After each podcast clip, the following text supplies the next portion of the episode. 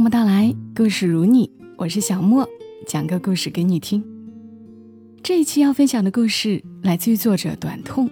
我曾经和大家分享过他的另一个故事《列车诗人》。有人当时表示没有听得太明白，但这就是他的故事的特色，结局可能不是那么直接，挺有意思的。听完你需要再想一想。而今晚的故事就直接多了。同样来自于他的书《孤独的孩子》，提着易碎的灯笼，当中的一个故事，叫《你好，男朋友》，你好，女朋友。初恋总是很美好，初恋总是很美。至于能不能美的两个人好到最后，谁也不知道。魏川那时候还是初二的学生。到了挤痘痘的年纪，他脸上的痘痘很有秩序，每次只冒一个，一个消了再来一个，前赴后继，此起彼伏。魏川听朋友的建议，每晚在痘痘上抹薄荷味的牙膏，据说这样好得快。至于功效如何，倒没有发觉，只是他起得晚，忘性大。每次去学校的时候，痘痘上都还是有白白的牙膏。如果俯瞰班级座位的话，陈小鱼坐在魏川左上角的位置。这个左上角是很精确的，因为陈小鱼就坐在第一排第一组第一个。这倒不是因为他个子矮，而是他上课总迟到，上课总睡觉。所以是老师钦点的位子，雷打不动。但这样的位子，并没有改变他迟到和睡觉的爱好，个性使然。久而久之，老师也释然了。陈小鱼不同于其他女生的地方，还在于她的短发，和她从来不穿裙子。中学时代，除了马尾以外，大多女生都是短发。但唯独陈小鱼的短发，短到令人发指，做到了短发中的巅峰。他时不时的会突然顶着一款男士平头来上课，雷倒一片少年。魏川就是其中一个。但不同的是，大多数男生是被雷倒的，而魏川是被电倒的。魏川不相信童话，但那一瞬间。他看见了童话里的公主。起初，魏川喜欢的是另一个姑娘，一个眼睛看起来像赵薇，笑起来像蔷薇的一朵班花。这个班花是陈小鱼的好友。午休时候，这个班花也常常和魏川一块聊天。魏川喜欢买一些娱乐报和读者文摘，娱乐报是为了孙燕姿，读者文摘是为了自己。他希望有天能写出漂亮歌词给孙燕姿唱，多像泡沫的少年梦想啊！起初，魏川和班花的进展很顺利，直到有一天，魏川发现自己位子上的读者文摘不见了。下课后，是陈小川还了回来。你喜欢看？魏川问。还好，看了一刻，没睡觉。陈小鱼说：“自此以后，每一期读者文摘，他都买；自此以后，每一期读者文摘，陈小鱼都看。班花有没有喜欢过魏川？谁也不知道。魏川突然的移情别恋，所有人都知道。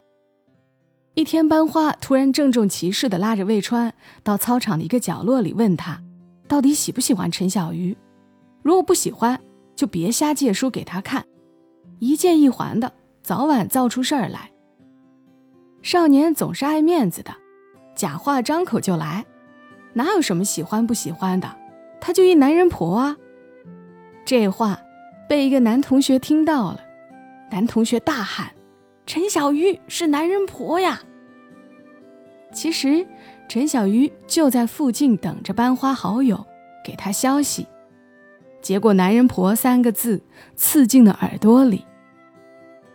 班花一把抓着魏川，拎到了陈小鱼面前，小声在他耳边说：“你得和他道歉。”魏川回话：“道什么歉呢？”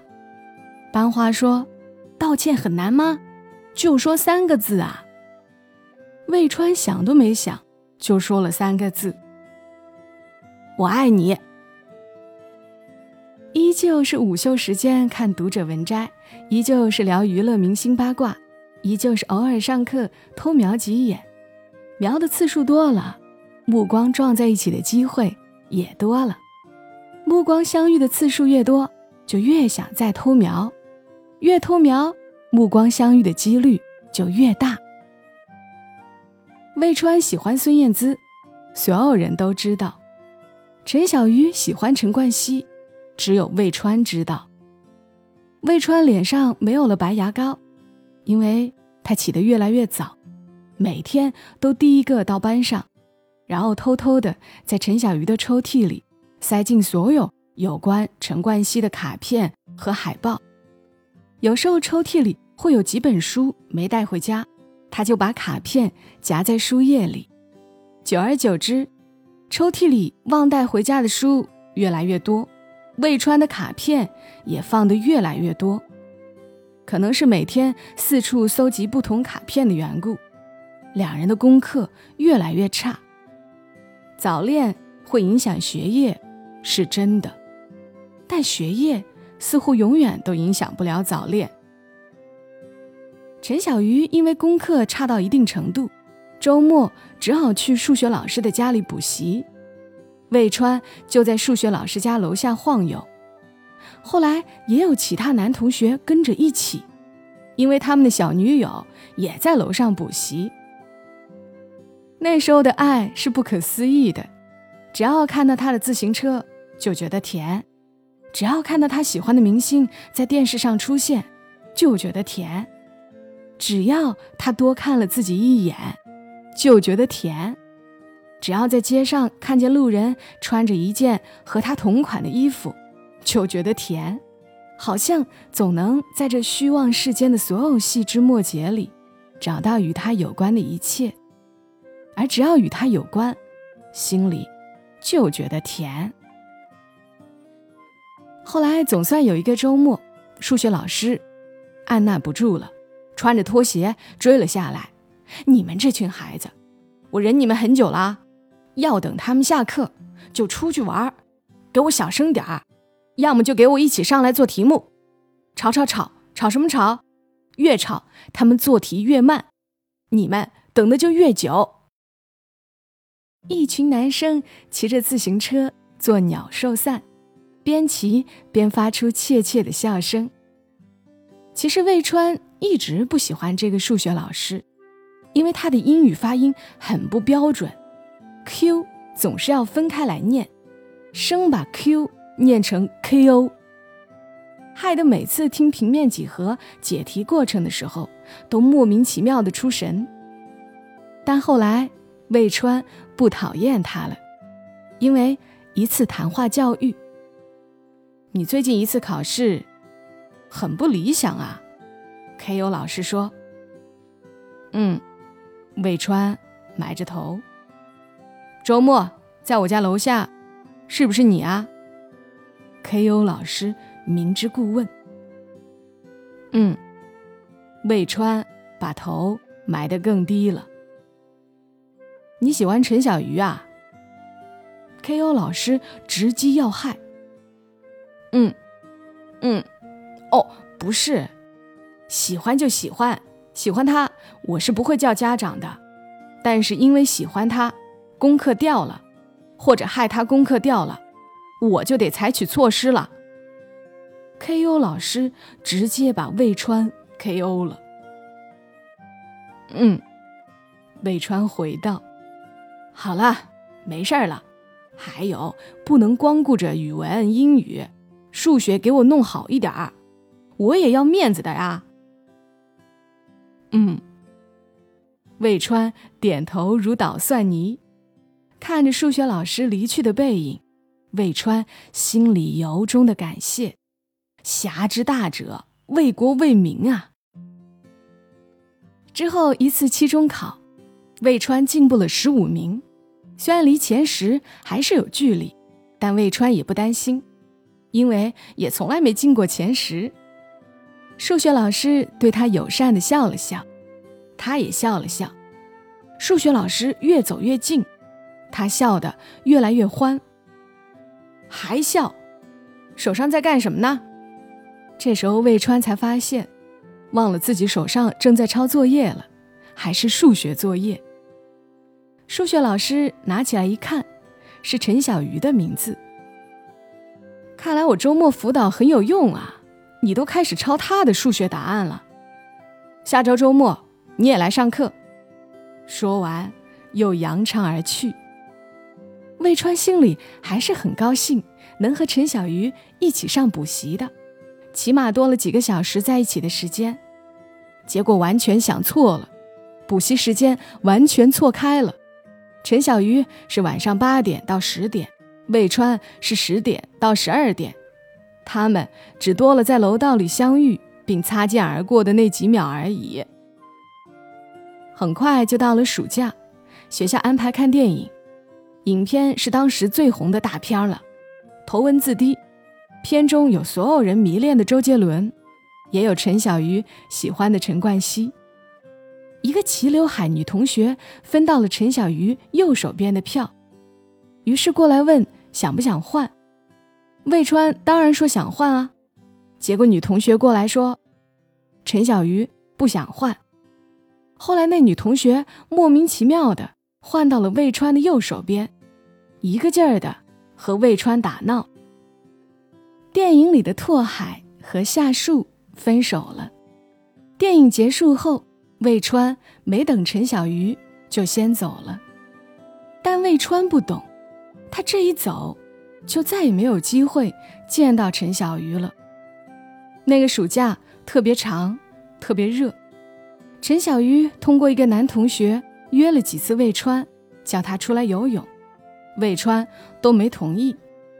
魏川当然是想见陈小鱼的，但魏川不能游泳，因为小时候患过耳疾，医生叮嘱不能坐飞机，不能下水。但这种类似于生理缺陷的理由，对于那个年纪的少年，当然说不出口。初三开学，陈小鱼没来，第一天没来，第二天没来，第三天。没来，一个月、两个月、三个月，陈小鱼转校了。他家里怕他成绩考不上好的学校，就把户口转到一些录取分数线较低的地方去了。数学老师在走廊上对魏川说：“暑假你们没一起玩吗？他没告诉你吗？没有。”先好好念书吧，别全都耽误了。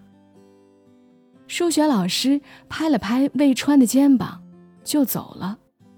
那几下，像是一个长辈的安慰，也像是现实的手掌，把他拍在了中考的倒计时里。后来，陈小鱼考了回来，进了师范学院。后来，魏川留在本地念书。但他们相互都不知道身在同一座城市。毕业后也到了 QQ 盛行的年代，陈小鱼要到了魏川的 QQ 号，把魏川约了出来。为什么看电影那天你不跟我做？陈小鱼问。是你不肯和我做啊？他告诉我的。魏川边说边用手比划出那个女同学齐刘海的样子。妈蛋，我们被骗了！两人同时意识到。那为什么电影结束你先走？我不是让他告诉你等等我的吗？陈小鱼说：“没有啊，他没告诉我啊。”魏川说：“我去，我们又被骗了。”两人同时意识到。我在电影院门口。等到人都散场了，走光了，才走的。后来，他告诉我，你约我下午在校门口见，我等了一下午，你都没来。”陈小鱼说。魏川说：“我不知道这件事。”我想也是，陈小鱼说。魏川问：“那，当年看电影那天，你要和我说什么的？”陈小鱼说：“说我要转校啦，要离开这座城市了。”许久，两人都没说话。魏川问：“那我们现在能重新开始吗？”陈小鱼说：“那天你没等我说分手就走了，所以我们分手过吗？”魏川说：“没有。”陈小鱼说：“你好，男朋友。”魏川说：“你好。”女朋友，